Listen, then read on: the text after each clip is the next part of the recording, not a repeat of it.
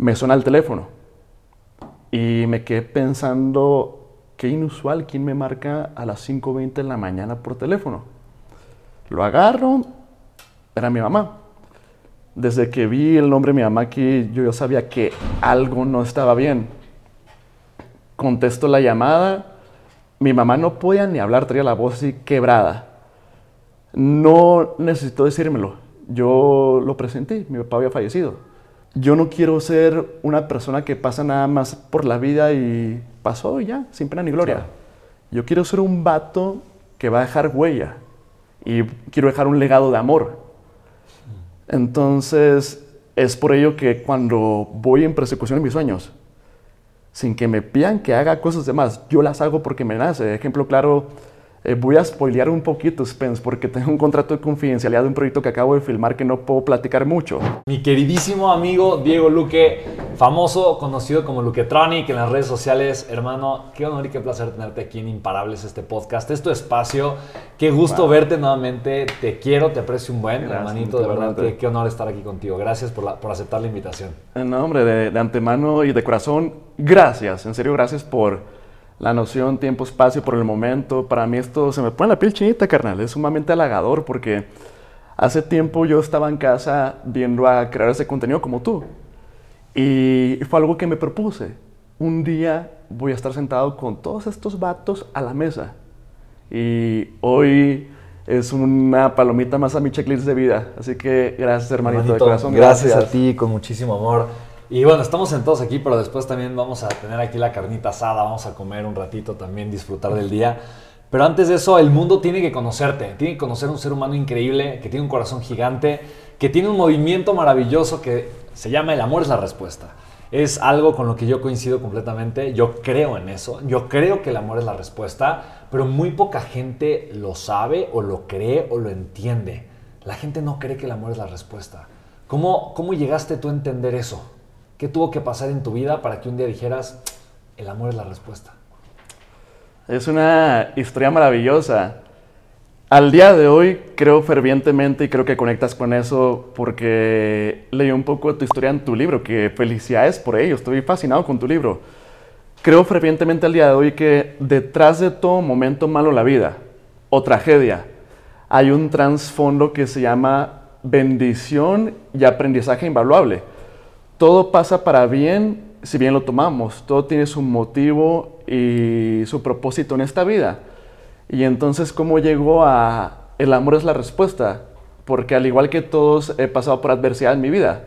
Y tuvo que pasar una situación muy, muy terrible para que yo me diera cuenta que la única salida era aferrarme a esto. Al amor, al amor propio y el amor. ¿Y por qué me aferro tanto? Que el amor porque yo creo en Dios. Y la Biblia lo dice, Dios es fiel a su promesa y nunca falla. Entonces, yo me quedé ahí, conocí el amor de Dios y dije, güey, no le muevas. Si esto te funciona, no le muevas. Es ahí. Enfócate en lo que te va a hacer crecer. Y es como he llegado a esto. Incluso lo tengo tan impregnado en mí que ya me lo tatué. Aquí está, el amor es la respuesta. Me encanta. Hermano, ¿qué, ¿qué, tuviste que vivir para entender esto? Digo, obviamente yo sé que muchas veces no tenemos que vivir la adversidad, podemos aprender de otras personas, pero muchas veces o muchas personas esperan hasta que algo terrible sucede, hasta que algo grave pasa. En mi caso fue una embolia, ¿me explico? Y obviamente yo conozco gente, gente espectacular que no, no, o sea, que tú, tomó decisiones conscientes, no tuvo que pasar por algo porque aprendió de los demás. ¿En tu caso qué fue? La situación más dolorosa y trágica de mi vida se, la convertí a su vez en la más bella, maravillosa y hermosa Incluso aquí está mi carnal que no me deja mentir. En enero del 2015 eh, fallece mi papá. Y fue un poco duro porque los últimos años de vida de mi jefe eh, no teníamos una muy buena relación. Incluso la noche antes de que él falleciera, discutimos. Y yo asumo la responsabilidad, la culpa porque yo le reproché algo sumamente banal simple y sencillamente diferencias entre, yo lo veía así como favoritismo entre mi hermano menor y yo, que realmente no era favoritismo, es más que nada, eh, creo yo que en ese momento mi hermano ocupaba más amor que yo. Y yo le empecé a reprochar a mi papá y recuerdo que la última imagen que tuve fue ver a mi papá que se acostó muy sacado de onda. En ese tiempo yo trabajaba en una compañera Godín y me levantaba todas las mañanas a las 5 de la mañana. Me levanté a las 5 de la mañana, tomé mi mochila, me fui caminando al gimnasio. Cuando la puse en el rack para dejar las cosas, me suena el teléfono. Y me quedé pensando, qué inusual, ¿quién me marca a las 5.20 de la mañana por teléfono? Lo agarro, era mi mamá. Desde que vi el nombre de mi mamá aquí, yo ya sabía que algo no estaba bien. Contesto la llamada, mi mamá no podía ni hablar, tenía la voz así quebrada. No necesitó decírmelo, yo lo presenté, mi papá había fallecido. Y me acuerdo que en ese momento agarré mi mochila y me fui corriendo a casa, pero mientras corría a casa tuve todos estos flashbacks de infancia, porque si algo le agradezco a mis papás es que me, me regalaron una infancia sumamente hermosa y maravillosa. Recuerdo que todos los fines de semana viajábamos en familia, somos cinco hermanos, papá y mamá éramos siete íbamos en un carro chiquito, en un surito, y ahí cateamos todos. Creo que mi papá era un experto jugando Tetris que sabía cómo acomodarnos para no ir incómodos. Entonces todo eso pasó por mi mente mientras iba de camino a casa. Y cuando llego fue una, un escenario horrible, porque me toca ver nada más la, la ambulancia y justo cuando me iba a meter a casa veo cómo van sacando la camilla con el, la bolsa negra ya venía mi papá allá adentro y así que yo me quedé en shock, así como que, wow, que, que surreal. Suben la camilla, en la bolsa negra, cierran las puertas de la, la ambulancia, se va. Yo me ahí perplejo, sin saber qué hacer. Caminé, me metí a casa y entré a la habitación donde mi papá pasó sus últimos días. Y en ese tiempo teníamos una perra muy bonita, muy noble, una pastora alemana, se llamaba La Muñeca y dicen que los perros olfatean la muerte. Me acuerdo que me asomé, estaba la, la perra bajo la cama de mi papá. Se veía triste, con los ojos cristalinos. Y yo me quedé así como que, ok, qué, qué, fuerte esto, qué fuerte. Pasan eh, el trayecto del día, arman lo del funeral y todo. Y me acuerdo que mientras se fue el velorio y todo ese rollo, yo me hice un poquito el duro. No quería llorar sin embargo, cuando ya llega, no sé cómo le llaman, si eso ya es el funeral, cuando ya llevan la, tumba al cementerio. Cuando empiezan a bajar la, tumba y le empiezan a... Es el féretro, tal cual. Ajá, y ya cuando empiezan con las palas de tener la tierra, ahí fue cuando me quebré por completo, porque me di cuenta que ya no había vuelta atrás. Fue como que... Sí. Es el momento, este es el punto de quiebre. Y naturalmente me sentí mal. Y no está mal sentirse mal, también, también está bien sentirse mal, es parte del proceso de la vida. Lo que está mal es estancarse en el dolor y sufrimiento a largo plazo y permitir que eso tome posesión de tu vida. Eh, recuerdo que a los días posteriores eh, yo lloraba casi diario, pero lo hacía en la regadera. ¿Por qué en la regadera? No sé, porque sentía que era más cómodo llorar mientras me caía agua y que las lágrimas se fueran con el agua. Y recuerdo que vuelvo al trabajo y un día yo ya sentado, estaba teniendo un cliente y mientras mi cliente me estaba externando su, problemática, su, problemática con la compañía, mi mente maquilaba lo siguiente, mi diálogo interno fue que, ok, este es el momento, la verdad, Diego. Eh, al día de hoy, no estás casado, no tienes hijos, tienes un montón de sueños y metas por cumplir que no los cumples. La vida es sumamente fugaz y efímera, que en un momento la tienes aquí en la palma de tu mano con todos tus sueños y metas, que empiezas a postergar porque piensas que al futuro vas a tener tiempo para hacer eso. Pero ¿qué pasa cuando te arrancan la vida de golpe sin avisar? Así como a mi jefe, el vato lo fulminó un paro cardíaco. ¿Qué pasa cuando te arrancan la vida sin avisar? Todo lo que soñabas se va por completo a la basura porque no tuviste las agallas suficientes para luchar por tus sueños. Entonces ahí lo comprendí todo. Ahí fue cuando me planteé y me dije, güey, es ahora o nunca. Tienes miedo, pero hazlo con miedo. Simple y sencillamente, inténtalo. Puede que fracases, pero al final de cuentas no tienes hijos, no estás casado, solamente te vas a rendir cuentas a ti mismo y tienes la oportunidad de empezar Wow. de cero nuevamente. Wow. Entonces fue así, la decisión la tomé así, porque recuerdo que en la compañía teníamos un chat interno que era como un messenger, donde nos comunicábamos entre todos. Y me acuerdo que mientras yo escuchaba al cliente, redacté mi carta de despedida.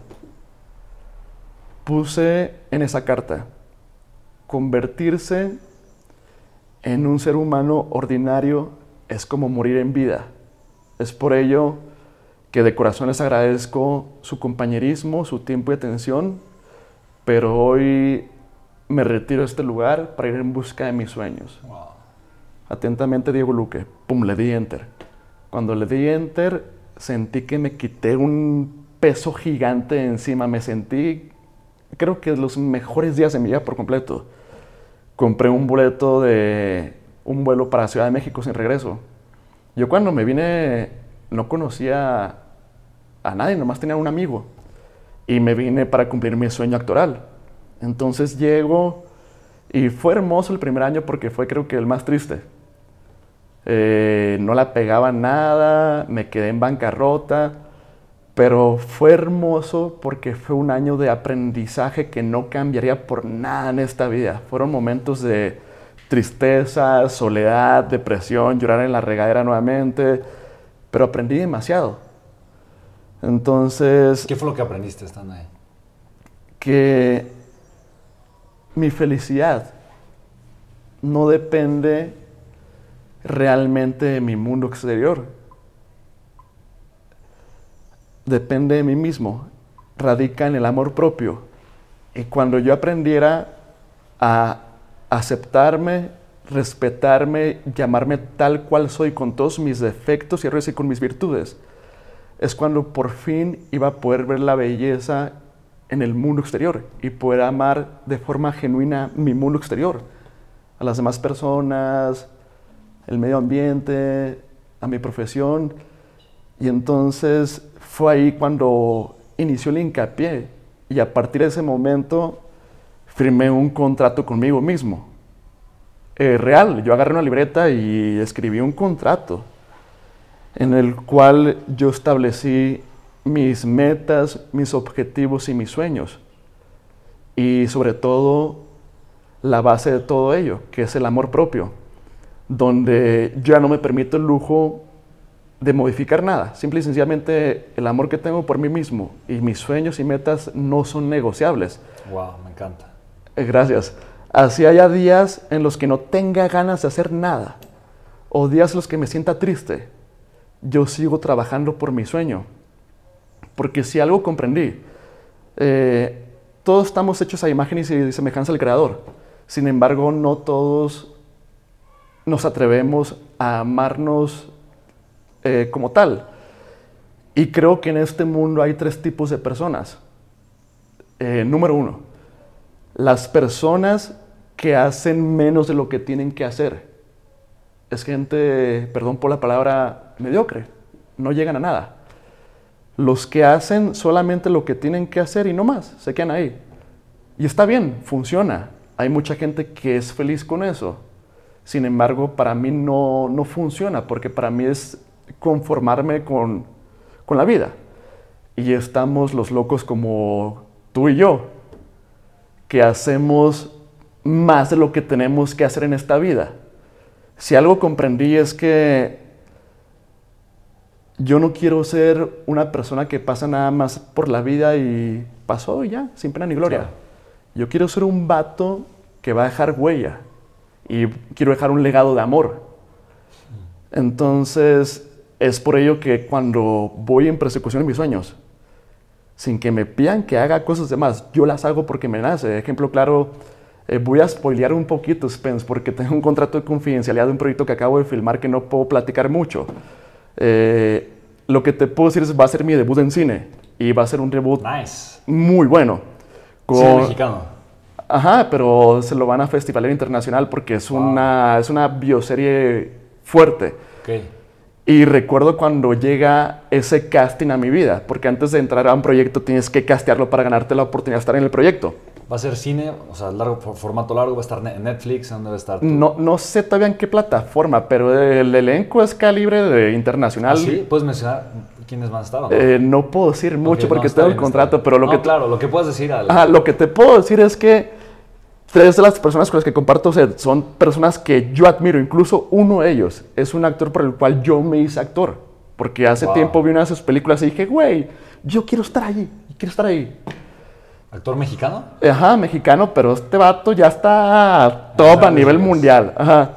El punto es, creo mucho también en las señales de vida, en el destino. Me llega el casting, abro el correo, leo. Esto fue mucho después de ese año que tuviste de tristeza. Sí, exacto, O exacto. sea, ya, ya- o sea, fue mucho después, ¿no? Ajá, esto fue, la, eh, fue la pandemia. Ah, para, ok, apenas, apenas. Lo que te comento, detrás de todo momento malo en la vida tragedia hay un trasfondo que se llama bendición y aprendizaje invaluable. Para mí la pandemia, hermano, fue lo mejor que me ha pasado en la vida. Grabé dos series, mi debut en cine, empiezo mi movimiento del amor es la respuesta, empiezo a pintar porque también soy pintor, empiezo a pintar como loco. En un reality, reality show también, ah, ¿verdad? también, güey, me fui a Turquía. Sí, Conocí sí, Turquía, sí. estuvo maravilloso, tienes que ir, tienes que ir. Conozco Turquía, es, es espectacular. Es hermoso, es hermoso. No, la pandemia para mí fue lo mejor que me pasó en la vida. Total, el punto es, me llega el casting de la peli. Abro el correo. Leo esto. Ok, casting para película, eh, lucha libre. Se me pone la piel chinita. Yo desde que tengo uso de razón, hermano, soy fan de la lucha libre. Mi primer superhéroe no fue ni Batman ni Superman, fue Blue Demon, que ojalá vea esto Blue Demon Jr. Admiro grandemente a tu papá, que en paz descanse. Blue Demon fue mi primer héroe de vida. Total, dije, ok, vamos bien con este casting. Locaciones. Ciudad Juárez, Ciudad de México y El Paso, Texas. El Paso, Texas es una ciudad que yo amo profundamente donde he vivido e incluso, no sé, quisiera algún día quedarme a vivir allá como ciudad de retiro. Veo eso, dije, güey, ok, lucha libre, El Paso, Texas, wow.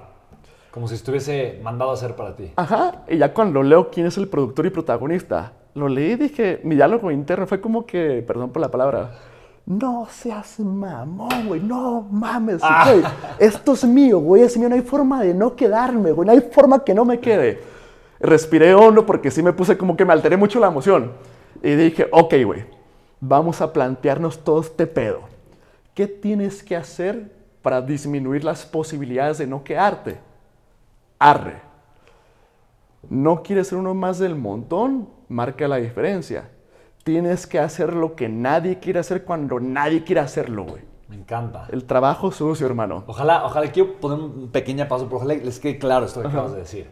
Tienes que hacer lo que nadie está dispuesto a hacer para hacer la diferencia. Exacto. Me encanta, me encanta. Gracias, hermanito. Creo que lo has aplicado muy bien, eh, se te nota. El punto es, coincidió porque yo la pandemia estuve en Monterrey. Coincidió que yo vine a Ciudad de México a renovar mi pasaporte. Hago el casting, tardé como ocho horas porque yo sí lo estudié este personaje, porque es una bioserie, una, es, es biográfica. Estudié el personaje que me tocó castear, lo estudié y como no tienes una idea, que me obsesioné con eso.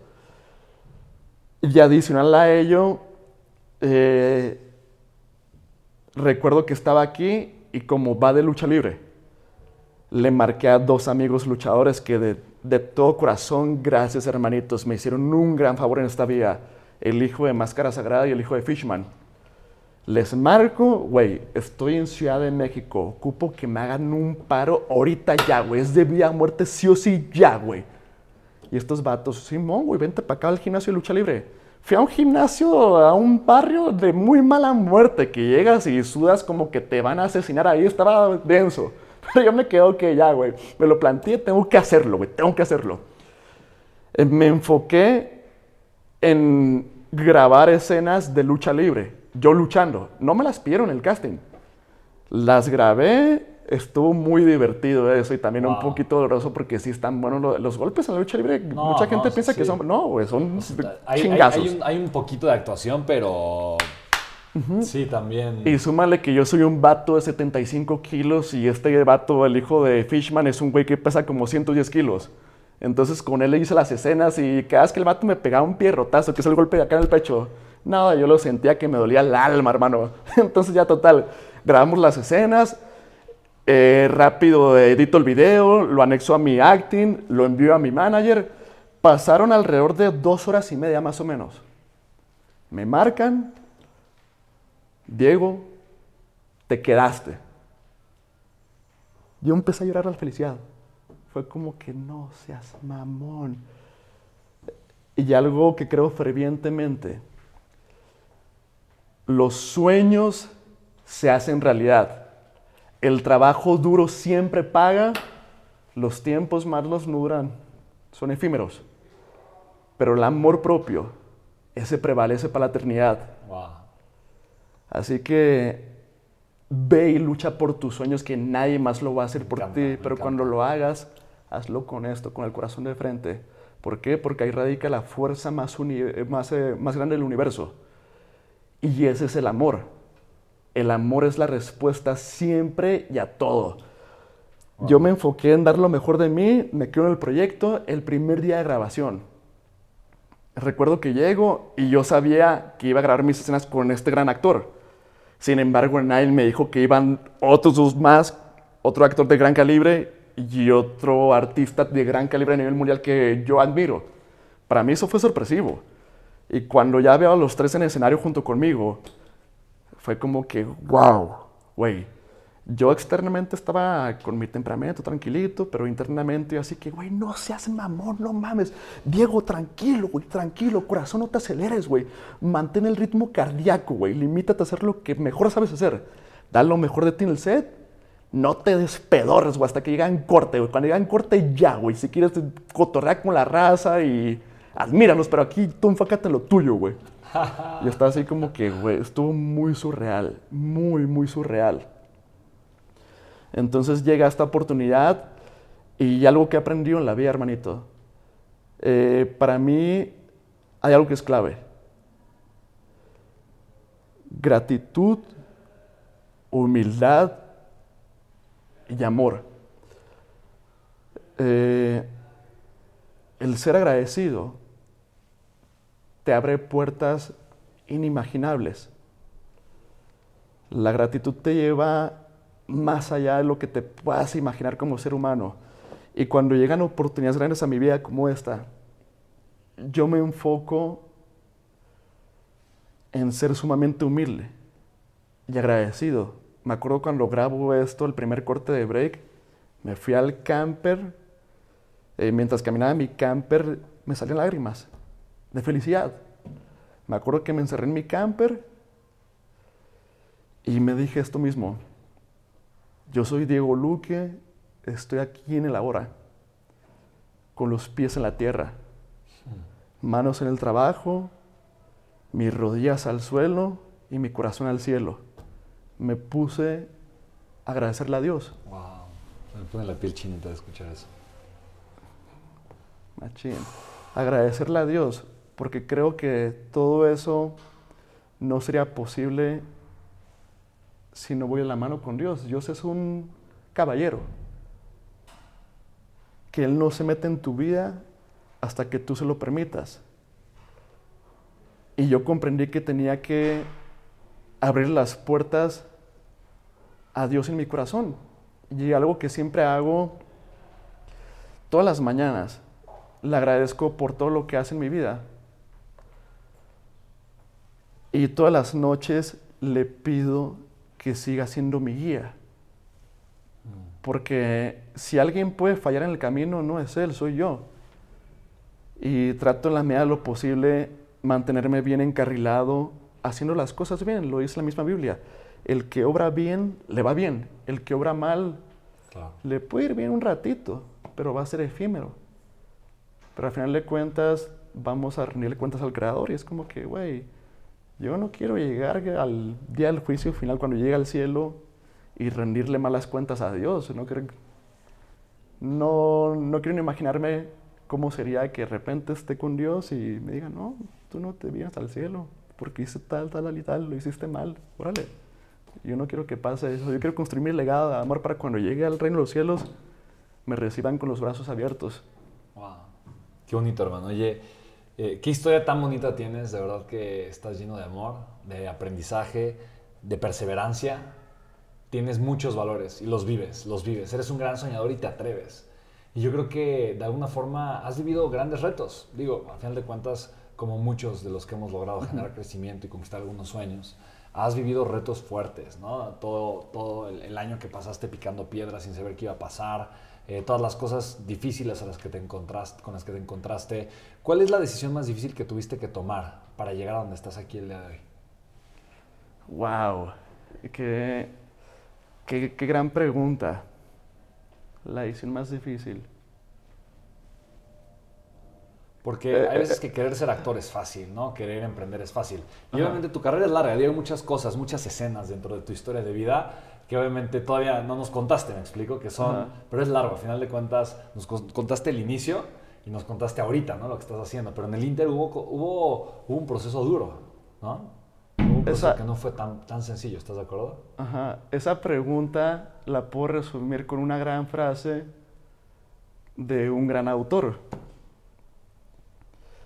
no permitas que una idea mediocre limite la grandeza de tu alma. Entonces, si me preguntas cuál fue la decisión más difícil, renunciar a todos los complejos que tenía, las falsas ideas y falsas limitaciones, porque realmente las barreras solamente están aquí en la mente. Decidí escuchar la voz de mi alma y dejar que mi corazón fuera mi guía y renunciar a una vida con la cual creciste. Los complejos de adolescente, ya de cuando pasas a la universidad, cuando estás empezando tu vida adulta, todas las ideas que te sembraron y que tú aceptaste como reales. Renunciar a esa falsa realidad con la cual estás acostumbrado. Es como que, güey, es difícil porque no sé realmente qué viene después de eso. No sé qué me depara la vida. Entonces, asumir este reto de renunciar a todos los complejos, prejuicios, mi forma de pensar antigua, mi forma de ver la vida, para poder renacer. Yo lo veo así, un renacimiento. Y creo yo fervientemente que si no te atreves a hacer cambios radicales en tu vida, nunca vas a tener lo que deseas. Si sigues haciendo lo mismo, va a seguir pasando lo mismo en tu vida. ¿Cómo se ve un cambio radical? ¿Cómo? En esto, hermano. Pero ¿cómo se ve cuando dices, sabes qué? Ya, voy a hacer un cambio radical. Ok. ¿Cómo es el antes y el después de haber hecho un cambio radical? Simple y sencillamente en el sentir. Por eso digo en esto, cuando uno hace ese cambio, tu semblante cambia. No es lo mismo a como yo estaba hace cinco años en mi ciudad con un empleo regular y quejándome de todo, lamentándome de que, güey, qué chingados estoy haciendo aquí, güey, la raza aquí, ¿no? Y luego yo, no sé, le vea como que muchos puntos negativos a todo. Y realmente en ese tiempo de mi vida, cuando yo sonreía, no eran sonrisas reales. Eran como que fingidas con un 10% de veracidad, lo demás era como que, güey, no estoy siendo feliz, no soy pleno.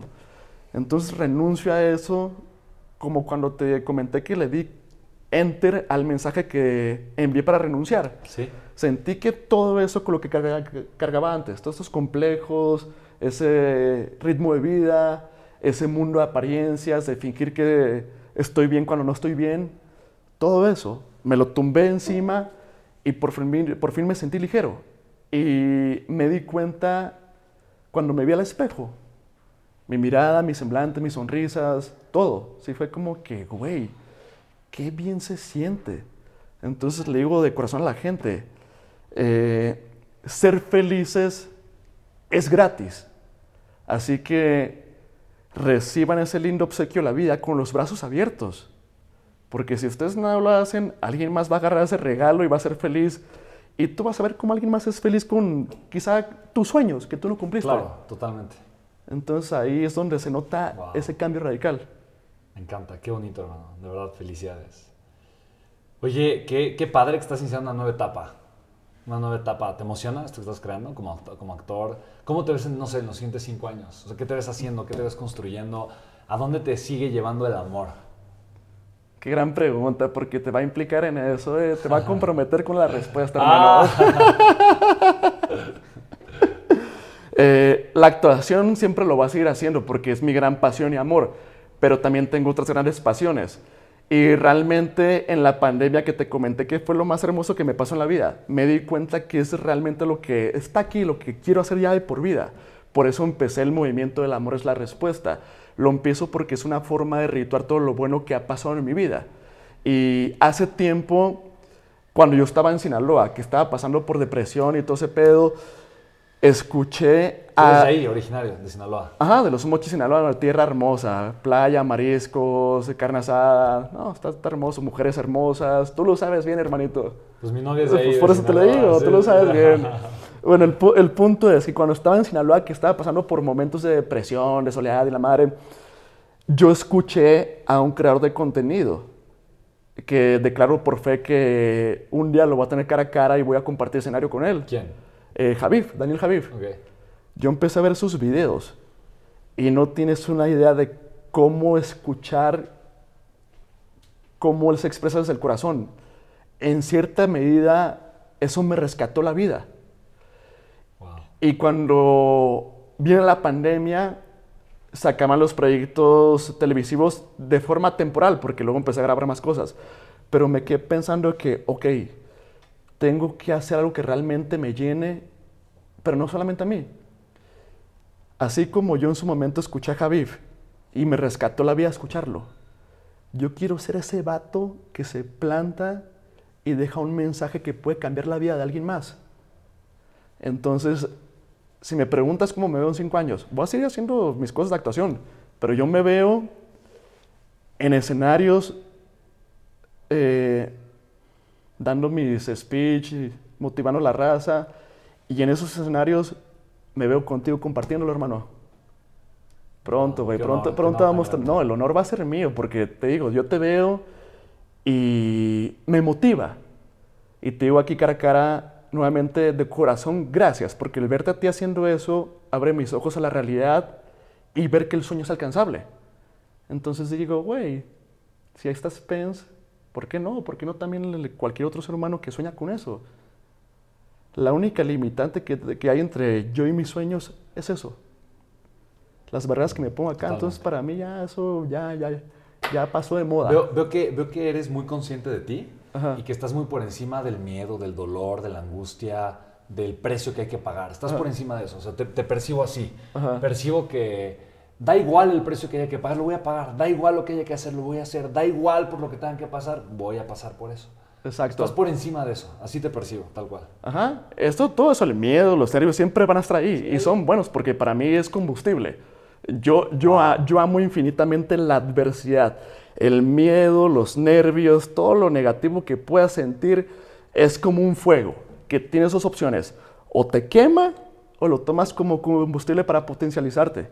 Entonces yo lo veo así, incluso te lo digo, cuando compartamos escenario, yo sé que mi corazón va a estar acá, pa, pa, pa, y voy a estar nervioso y sudando, pero es como que, ok, siempre soñaste esto, dale papi, no hay vuelta atrás, da lo mejor de ti, pon tu corazón, deja que tu corazón te guíe, ya, lo demás va a fluir. Wow, me encanta. Amigo, eres un ser humano imparable. De verdad. Y yo quiero saber cuál es la respuesta que vas a dar a esta pregunta. échala, échala, papi. Pero ¿qué te hace ser imparable? ¿Qué me haces? Esto. Sí. El amor. Los milagros del amor. Me encanta. Un gran, un gran libro. Compren ese libro. Gran libro. Autor Spencer Hoffman. Los milagros del amor. Te amo, hermano. Gracias. Gracias. Igualmente, Amigo, eh, a mí me va a encantar invitarte. Yo creo que cada mes este podcast, si se puede. Estás lleno, estás lleno de sabiduría. Eres un ser humano con un corazón gigante, con una sabiduría infinita Qué regalo tan grande tenerte aquí sentado, estar frente a ti, poder aprender Gracias, de ti. hermanito. Me has enseñado mucho, mucho en este poco tiempo que nos has regalado. Para mí, de verdad, ha toda la diferencia. Quiero darte las gracias de todo corazón. Eres un ser humano imparable. El amor te es imparable. La visión te es imparable. La gratitud te es imparable. La humildad te es imparable. Las ganas y la determinación que tienes te es imparable. Y sobre todo el deseo de pagar el precio. Las, la, determinación motivación, el cómo sí lo voy a lograr, el, cuál es el siguiente paso, ¿sabes? El encontrar en ti esa fuerza maravillosa que enciende tu corazón, porque eres un ser de luz, eres un ser de amor, es imparable. Te amo, te admiro y me siento feliz y agradecido de haberte tenido aquí en este programa. Dinos tus redes sociales y algún mensaje final que quieras compartir con la audiencia. En mis redes sociales me pueden buscar como Diego Luque o Luquetronic, con K y K al final. Eh, un mensaje hermoso que lo retomo de tu libro. Nunca limites tu potencial creador.